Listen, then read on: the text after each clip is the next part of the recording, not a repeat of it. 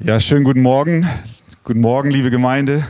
Ich heiße euch alle ganz herzlich willkommen und besonders natürlich auch die Teenager, aber nicht nur die Teenager, sondern auch die Familienangehörigen und Freunde, die aufgrund der Entlassung aus dem Bibelunterricht heute bei uns zu Gast in der Gemeinde sind. Oder wenn ihr auch schon zur Gemeinde gehört und seid da, weil ein verwandtes Kind von euch eingesegnet wird, ihr lieben Eltern, auch ihr herzlich willkommen.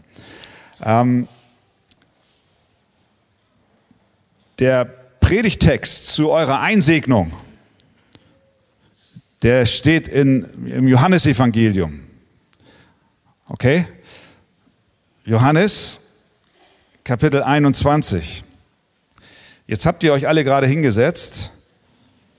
Ähm, wenn ich den Text lese, dann ist es, glaube ich, schön, wenn wir noch einmal kurz aufstehen, auch damit zum Ausdruck bringen, das Wort Gottes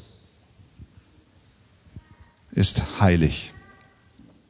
Johannes Kapitel 21 ab Vers 1. Danach offenbarte sich Jesus den Jüngern wiederum am See von Tiberias. Er offenbarte sich aber so. Es waren beisammen Simon Petrus und Thomas, der Zwilling genannt wird, und Nathanael von Kana in Galiläa und die Söhne des Zebedeus und zwei andere von seinen Jüngern. Simon Petrus spricht zu ihnen, ich gehe fischen. Sie sprechen zu ihm, so kommen wir auch mit dir. Da gingen sie hinaus und stiegen sogleich in das Schiff und in jener Nacht fingen sie nichts. Als es aber schon Morgen geworden war, stand Jesus am Ufer, doch wussten die Jünger nicht, dass es Jesus war. Da spricht Jesus zu ihnen, Kinder, habt ihr nichts zu essen? Sie antworteten ihm, nein. Er aber sprach zu ihnen, werft das Netz auf der rechten Seite des Schiffes aus, so werdet ihr finden.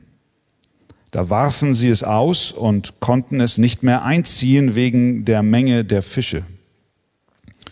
Da spricht der Jünger, den Jesus lieb hatte, zu Simon Petrus, es ist der Herr. Als nun Simon Petrus hörte, dass es der Herr sei, gürtete er das Obergewand um sich, denn er war nur im Untergewand, und warf sich in den See. Die anderen Jünger aber kamen mit dem Schiff, denn sie waren nicht fern vom Land, sondern etwa 200 Ellen weit, und zogen das Netz mit den Fischen nach. Wie sie nun ans Land gestiegen waren, sahen sie ein Kohlenfeuer am Boden, ein Fisch darauf liegen und Brot. Jesus spricht zu ihnen, bringt her von den Fischen, die ihr jetzt gefangen habt.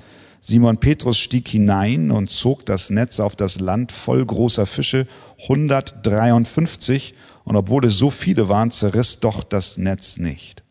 Jesus spricht zu ihnen, kommt zum Frühstück. Aber keiner der Jünger wagte ihn zu fragen, wer bist du? Denn sie wussten, dass es der Herr war. Da kommt Jesus und nimmt das Brot und gibt es ihnen und ebenso den Fisch. Das war schon das dritte Mal, dass sich Jesus seinen Jüngern offenbarte nachdem er aus den Toten auferweckt war. Amen. Ihr dürft gerne wieder ähm, Platz nehmen. Ich weiß nicht, äh, Jungs und Mädels, was ähm, eure Idole sind im Sport oder im Showbusiness. Ähm, ich weiß von einigen, dass ihr auch Fußball mögt und so. Stell dir mal vor, dass äh, vielleicht irgendein Freund von dir Zugang bekommt zu den Umkleidekabinen deiner Lieblingsmannschaft und du darfst dabei sein, wenn Lionel Messi im Finale Argentinien gegen Frankreich äh, spielt und du darfst ihm im Prinzip das Trikot reichen, was er dann gleich anzieht. Ähm, ich glaube, du wirst total begeistert von dem, was du siehst. Das ist ja auch der Grund, warum Vereine Stadien, Rundtouren machen, um um das Gefühl der Fans noch äh, anzufachen und einen kleinen Blick hinter die Kulissen zu geben. Das war jetzt ein Beispiel aus dem Fußball. Ich weiß es nicht, was die Mädchen gerne mögen. Ähm, Bibis Beauty Palace vielleicht oder so. Da lachen jetzt nur die, die das kennen. Ähm, keine Ahnung, du darfst dabei sein, wie deine Favorite YouTuberin wieder einen neuen Film dreht und äh, du bist ganz begeistert. Super, ich bin dabei. Johannes der hier das geschrieben hat, aufgeschrieben hat, äh, der hat, sag ich mal, ich möchte nicht profan sein, aber ein ähnliches Anliegen. Er möchte uns mitnehmen und hinter die Kulissen blicken lassen und uns zeigen, wer Jesus ist. Und das möchte er machen, damit deine Begeisterung für Jesus noch viel größer ist, als wie sie bisher vielleicht ist. Das, das sagt Johannes hier nämlich direkt vor unserem gelesenen Text. Da schreibt er nämlich, noch viele andere Zeichen, also Wunder tat Jesus vor seinen Jüngern, die sind nicht in diesem Buch geschrieben. Also das heißt, er selber hat noch nicht mal alles niederschreiben können. Da, da waren noch viel mehr Sachen. Das aber, was ich hier, also was hier geschrieben ist, das ist geschrieben, damit ihr glaubt, dass Jesus, der Christus, der Sohn Gottes ist. Und damit ihr durch den Glauben Leben habt in seinem Namen. Johannes will dich heute Morgen mitnehmen und dir etwas zeigen von Jesus, was du vielleicht noch gar nicht so gesehen hast. Was zeigt er uns denn in diesem gelesenen Bibeltext? Erstens, wenn Jesus kommt, dann wird es hell. Wenn Jesus kommt, wird es hell.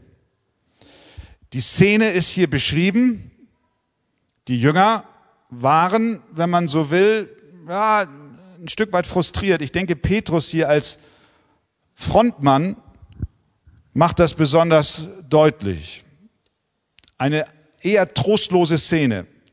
Es ist Nacht, dunkel. Sie sind draußen und wollen Fische fangen. Und sie fischen die ganze Nacht. Und das Netz bleibt leer. Äh, Petrus selbst war der Anführer. Er sagt in Vers 3, ich gehe fischen. Wir wissen, dass vorher Jesus ja gestorben war und dann nach drei Tagen auferstanden ist und sich den Jüngern zeigte und er ihnen auch sagte, ich sende euch, damit ihr diese Botschaft der Auferstehung ins Land hineintragt. Und was macht Petrus, kurz nachdem er Jesus als den Auferstandenen gesehen hat? Er geht 150 Kilometer in den Norden zurück in seine Heimat und sagt, ich will wieder fischen gehen. Wenn er das sagt, dann heißt das, ich gehe zurück zu meiner alten Arbeit. Ich will wieder das machen, was ich vorher schon gemacht habe. Petrus war enttäuscht. Er sah die Zukunft nicht klar und fing an, mit seiner Vergangenheit zu liebäugeln, also wieder in seinen alten Job zurückzugehen. Und hier sehen wir jetzt, ist er da und irgendwie stellt sich der Erfolg nicht ein. Es war dunkel, um ihn herum und auch, auch in ihm. Vielleicht spielte auch eine Rolle, dass er selber Jesus ja dreimal verleugnete, bevor der Hahn krähte. In der schlimmsten Stunde von Jesus hat er ihn äh, nicht unterstützt, sondern ist sein, äh, hat Angst gehabt. Äh, und nun denkt er, was, was soll das alles? Was kann Gott mit mir schon anfangen? Heute Morgen sind wir hier zusammen und es ist eine Versammlung von Menschen, die vielleicht wie Petrus schon länger mit Jesus unterwegs sind. Vielleicht sind auch heute Morgen Menschen hier, die mit Jesus überhaupt noch gar nichts zu tun hatten. An die gerichtet, die Jesus folgen, drängt sich die Frage auf, hast du auch schon mal wie Petrus versagt in der Jüngerschaft und in der Nachfolge und bist vielleicht auch selbst von dir enttäuscht, dass du dich nicht so zu ihm gestellt hast, wie du es hättest tun sollen. Vielleicht hast du auch als junger Mensch schon, als Teenager, vielleicht in der Kinderstunde oder im Bibelunterricht oder vor deinen Eltern gesagt, ja, ich, ich will auch Jesus folgen, ich will ihm folgen und dann ist Montag in der Schule und dann, äh, dann ist nicht mehr viel vom Folgen, sondern dann hast du ihn schon verleugnet. Vielleicht sitzt du hier heute Morgen und sagst, ich gehe zurück fischen. Wie kann ich jemals nützlich sein im Reich Gottes? Im Herzen des Petrus war es dunkel und auch draußen war es Nacht. Aber diese Dunkelheit in der Seele des Petrus, die rührt natürlich einmal vielleicht auch aus seinem Versagen her, aber die Bibel berichtet uns, dass es auch eine grundsätzliche Dunkelheit gibt, in der der Mensch sich, in die der Mensch sich befindet. Äh, alle, die wir Jesus Christus nicht glauben und unser Leben ihm nicht anvertrauen, leben grundsätzlich in der Finsternis. Das hat Johannes hier, der uns hier gerade hinter die Kulissen führt und uns erklären will, wer Jesus ist, am Anfang seines Evangeliums genauso aufgeschrieben, Johannes 3. Da sagt er, Jesus, und er nennt ihn das Licht, ist in die Welt gekommen. Und dann schreibt er, und die Menschen liebten die Finsternis mehr als das Licht. Also wir können betrübt und dunkle Zeiten in der Nachfolge haben, weil wir versagt haben, wie Petrus. Aber darüber hinaus gibt es eine andere Dunkelheit, in, in der wir ohne Gott alle sind. Das Licht Jesus kam in diese Welt, aber die Menschen liebten die Finsternis mehr als das Licht. Dabei ist es doch in der Dunkelheit furchtbar zu leben. Ihr kennt das wahrscheinlich noch aus Kindheitstagen. Heute seid ihr schon groß, da habt ihr keine Angst mehr im Dunkeln. Aber als ihr klein wart, da hattet ihr wahrscheinlich viel Angst. Wenn wir kein Licht haben, dann fehlt es uns an Sicht, an Wärme, an Sicherheit, an Sauberkeit, an Freude. Stattdessen herrscht Angst das ist der Grund, warum wir Straßenlaternen und Bewegungsmelder haben. So sieht das Leben ohne Gott aus. Doch es gibt einen Weg aus der Finsternis heraus, nämlich Jesus Christus.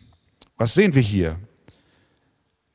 Er hatte seine Jünger nicht vergessen, sondern er ging ihnen nach. In Vers 4 lesen wir, aber schon, als aber schon der frühe Morgen anbrach, stand Jesus am Ufer.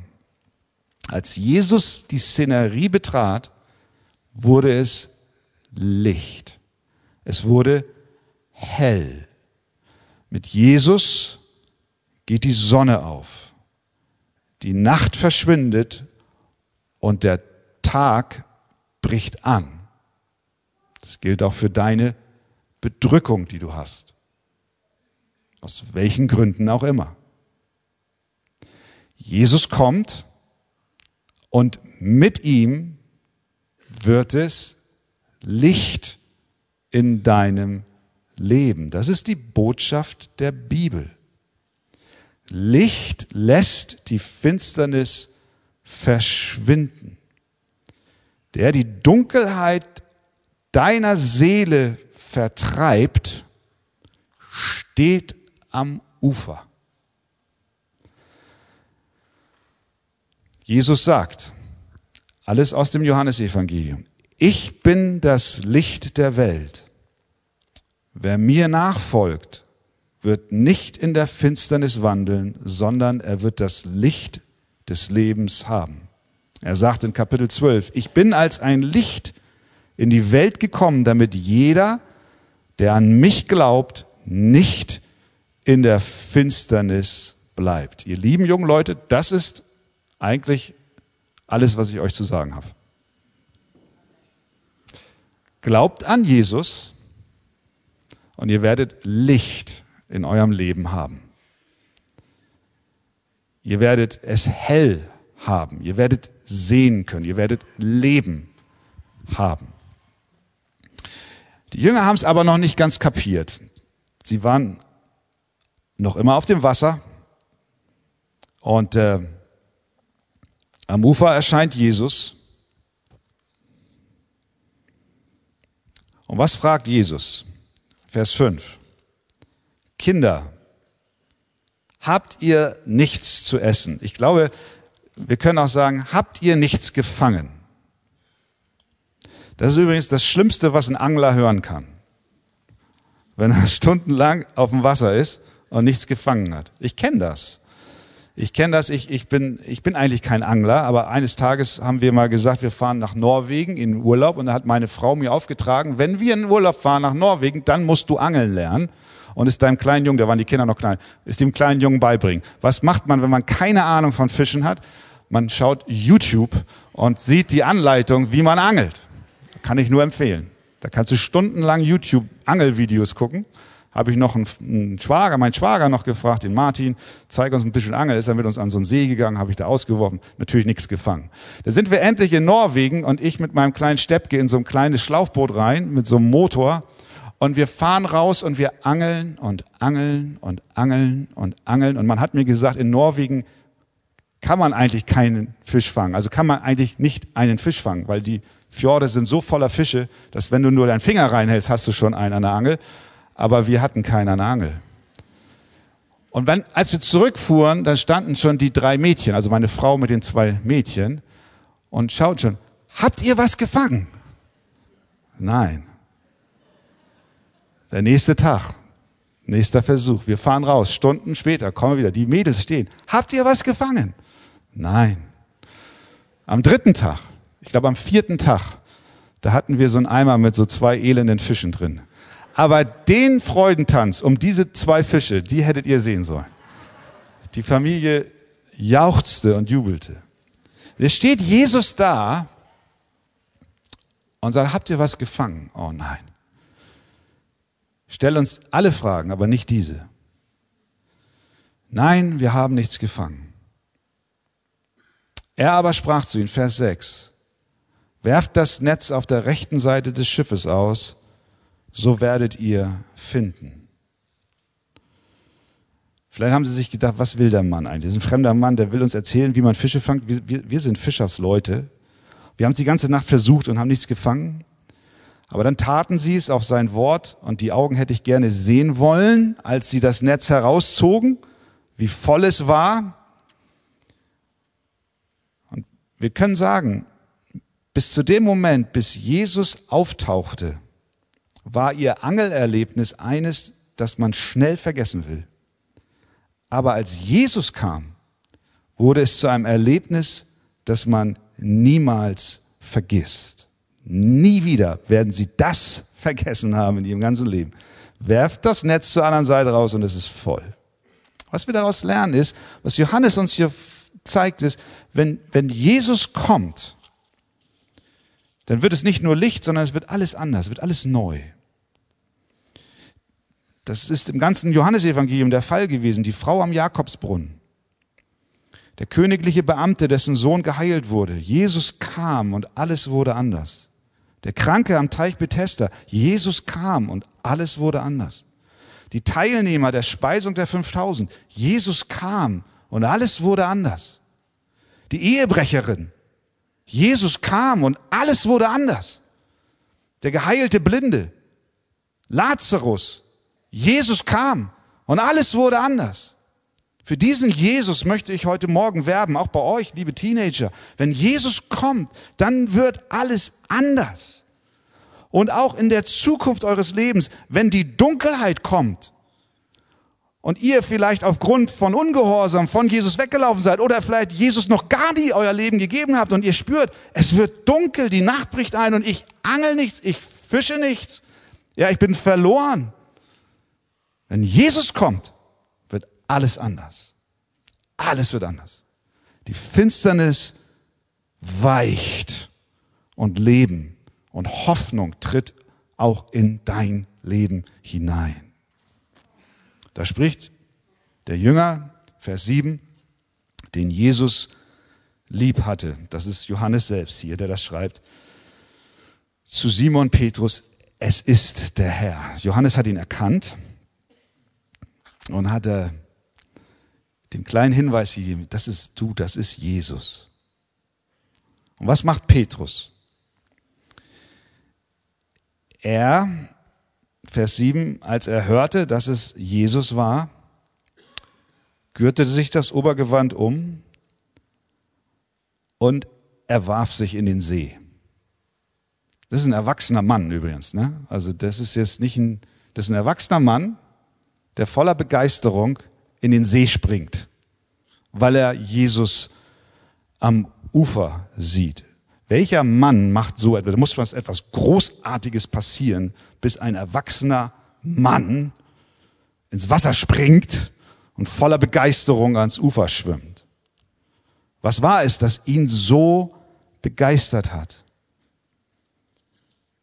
Und vor allen Dingen, wie kann Petrus der seinen Herrn und Retter in dessen dunkelster Stunde im Stich gelassen hat, überhaupt den Mut haben, wieder vor seine Augen zu treten? Wie kann er, woher nimmt er die Begeisterung, ihm entgegenzulaufen und ihm entgegenzuschwimmen? Eigentlich, so ist es doch, wenn wir jemanden Unrecht tun, dann gehen wir ihm doch, dann wollen wir doch nicht mehr unter seine Augen treten, dann, dann versuchen wir ihn zu vermeiden. Aber Petrus macht genau das Gegenteil. Er springt rein und läuft zu Jesus. Woher kommt das? Ich glaube ganz fest, es kommt daher, weil er in diesem Moment die Liebe Jesu im Evangelium von Jesus Christus gespürt hat. Er wusste, da kommt mein Meister, spricht in meine Dunkelheit wieder Licht hinein und in mein Elend des Hungers und des Nichtsfangens spricht er Fische hinein und er ist da, um mich wieder in seine Arme zu nehmen. Er wusste, dass er es nicht verdient hat. Er hat es nicht verdient, die Gunst Gottes. Er hat versagt. Aber zugleich glaubte er, dass Jesus Christus für seine Schuld bezahlt hat. Und das brannte in seinem Herzen. Er sah die Liebe Jesu zu ihm und das löste eine Liebe zu Jesus aus.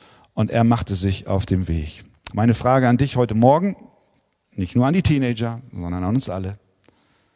Haben wir das in unserem Leben auch schon so erlebt? Ist das so wie dem Petrus, wir können sagen, in die Knochen gefahren? Ist uns bewusst, dass wir mit jedem Atemzug den Zorn Gottes verdient haben und nicht seine Liebe? Weil wir gegen ihn rebelliert haben, weil wir uns gegen ihn auflehnen, weil wir seine Gebote mit Füßen treten. Aber wissen wir zugleich, dass dieser Zorn Gottes uns niemals treffen wird, so wir denn an Jesus Christus glauben und ihm vertrauen, dann wird uns nicht einmal ein Haar gekrümmt, weil Jesus alle Strafe auf sich genommen hat. Ja, Petrus hatte wirklich allen Grund, eher depressiv und niedergeschlagen rumzulaufen, mit dem Schild um Hals, ich bin ein Versager. Und vielleicht hat ihm der Satan auch ins Ohr geflüstert, weißt du, Petrus, du hast Jesus dreimal verleugnet. Und dieser Jesus hat dir sogar vorhergesagt, dass du es machen wirst und du bist trotzdem in diese Falle getappt. Du hast es trotzdem getan. Es gibt keine Möglichkeit, dass er dich wieder annimmt. Er kann dich und er wird dich auf keinen Fall lieben, weil das wird er dir nie vergessen, was du damals getan hast. Und das macht der Teufel gern. Er flüstert uns ähnliche Dinge ein. Du weißt, dass du nicht gut genug bist, sagt er dir. Letzte Woche, was wieder vorgefallen ist. Du weißt, dass er dich nicht mehr lieben wird, weil du ihm ins Gesicht gespuckt hast. Du weißt, wenn man dein Leben, wie du es wirklich führst, sehen würde, dann wäre auch Gottes Liebe und seine Barmherzigkeit und seine Vergebung nicht mehr da. Aber Petrus sah das Evangelium, er sah Jesus. Und das Evangelium sagt uns, ja, wir sind Versager, ja, wir sind schuldig. Aber es ist etwas gegen unseren Zustand getan worden. Jesus selber hat sein Leben für uns gegeben. So sicher wie die Sonne aufgeht und die Nacht vertrieben hat, wird auch seine Gnade niemals ändern. Also, wenn Jesus kommt, wird es hell. Erstens. Zweitens, wenn Jesus kommt, wird alles anders. Und dann noch drittens, wenn Jesus kommt, dann versorgt er uns auch. Das ist dann die Szene ab Vers 9 bis 14. Frühstück mit Jesus. Jesus jetzt ist der Gastgeber und bereitet ihnen ein Essen vor. Vers 9. Als sie nun an Land kamen, sahen sie ein Kohlenfeuer am Boden und einen Fisch darauf liegen und Brot. Also ein Feuer. Und interessanterweise, wenn wir genau und aufmerksam lesen, war ein Fisch und Brot schon da. Das heißt mit anderen Worten, Jesus brauchte nicht die Fische, die die Jünger gefangen haben. Der Fisch war schon da. Das ist eine Erinnerung daran, dass Jesus unser Bemühen nicht braucht. Er braucht unser Werk nicht als Voraussetzung, damit wir zu ihm kommen können. Alles, was er macht, ist Vers 12. Er sagt zu ihnen, kommt zum Frühstück, es ist schon fertig. Das ist die Einladung Gottes auch an dich. Komm zum Frühstück. Komm, iss, speise mit mir. Ich werde dich ernähren. Ich werde dich ernähren. Sie hatten die Netze voller Fische, aber zunächst mal war keines dieser Fische auf dem, auf dem Feuer, sondern selbst den Fisch hat Jesus mitgebracht. Ich werde dich ernähren. Iss mit mir. Und das, ihr lieben Teenager, sagt Jesus auch zu euch. Wenn ihr ihn aufnehmt in euer Leben, ihm anvertraut, euch anvertraut, dann wird es hell, dann wird alles anders, euer Leben wird positiv auf den Kopf gestellt und ihr werdet von ihm versorgt werden mit allem, was ihr braucht. Das ist nicht Reichtum. Ihr werdet nicht einen Porsche 911 GTS fahren Vielleicht ja doch der eine oder andere von euch, aber nicht, weil ihr an Jesus glaubt. Sondern eure Seele wird mit allem versorgt werden, was ihr braucht. Mit dem ewigen Leben. Mit Fülle von Gott.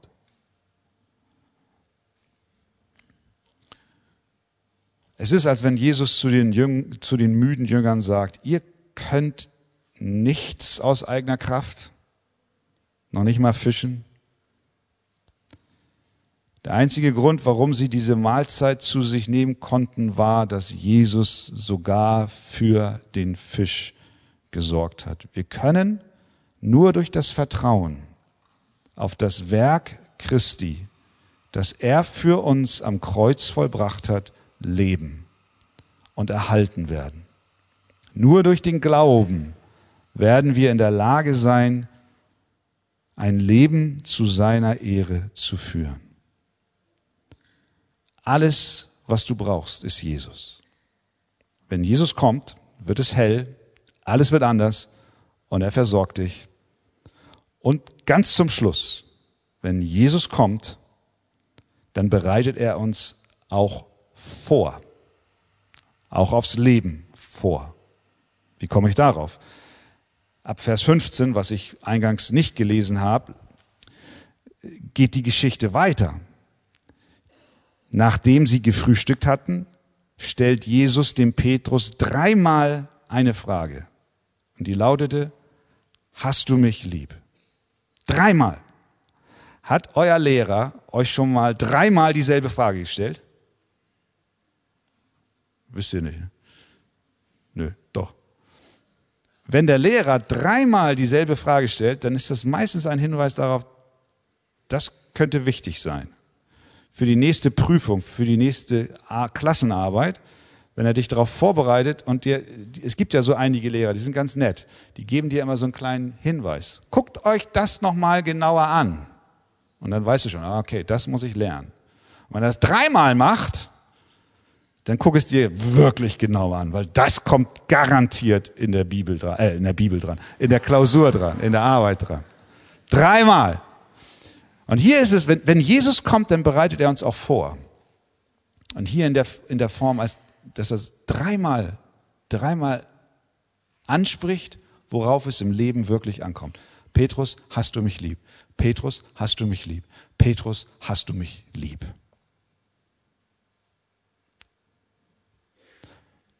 Später sollten Prüfungen im Leben von Petrus kommen. Und es ist, als wenn Jesus ihn vorbereiten wollte.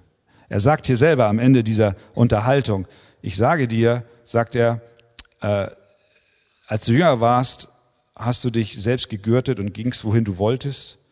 Wenn du aber alt wirst, wirst du deine Hände ausstrecken und ein anderer wird dich gürten und führen, wohin du nicht willst. Und dann heißt es weiter, dies sagte Jesus zu ihm, um anzudeuten, durch welchen Tod er Gott verherrlichen werde. Mit anderen Worten, Jesus hat ihn darauf vorbereitet, dass es ein schwerer, ein schweres Leben sein wird. Auch ein Tod, den er sterben wird. Und was ist die Vorbereitung? Hast du mich lieb, Petrus? Hast du mich lieb? Die Prüfung wird kommen und am Ende des Tages wird die entscheidende Frage sein, hast du mich lieb? Hast du mich lieb? Und wenn die Not kommt, dann vergiss nicht, dass du mir gesagt hast, Herr Jesus, ich hab dich lieb. Und vergiss auch nicht, das konntest du nur sagen, weil ich Jesus dich zuvor geliebt habe. Denn dass du jetzt sagst, ich habe dich lieb, ist doch nur die Folge davon, dass ich an diesen See gekommen bin und dich nochmal wieder aufge aufgesucht habe und dich in deiner Dunkelheit gesucht und auch gefunden habe. Und du dann, als du mich sahst, voller Begeisterung mir entgegengeschwommen bist. Du hast mich lieb, weil ich dich zuerst geliebt habe. Und das vergiss niemals. Also, Jungs und Mädels, was immer in eurem Leben kommt, das Wichtigste ist, hast du Jesus lieb. Ich wünsche euch diese Liebe zu Jesus. Amen. Herr, wir danken dir. Wenn du kommst, dann wird es hell, dann wird alles anders, dann versorgst du uns und dann bereitest du uns auch vor. Gehst mit uns in unser Leben. Das ist unser Gebet auch für die Teenager. Aber nicht nur für sie, sondern für jeden von uns hier heute Morgen. Ähm, du kennst den Zustand unserer Seele, auch die Dunkelheit, in der viele von uns sich befinden. Ich bitte dich, Herr, dass wir erkennen, du bist da. Du willst uns vergeben. Schenk uns Glauben, Vertrauen und Buße auf dass wir den Tag erleben, Versorgung erleben, Veränderung sehen und dass wir sagen, Jesus, ich habe dich lieb. Amen.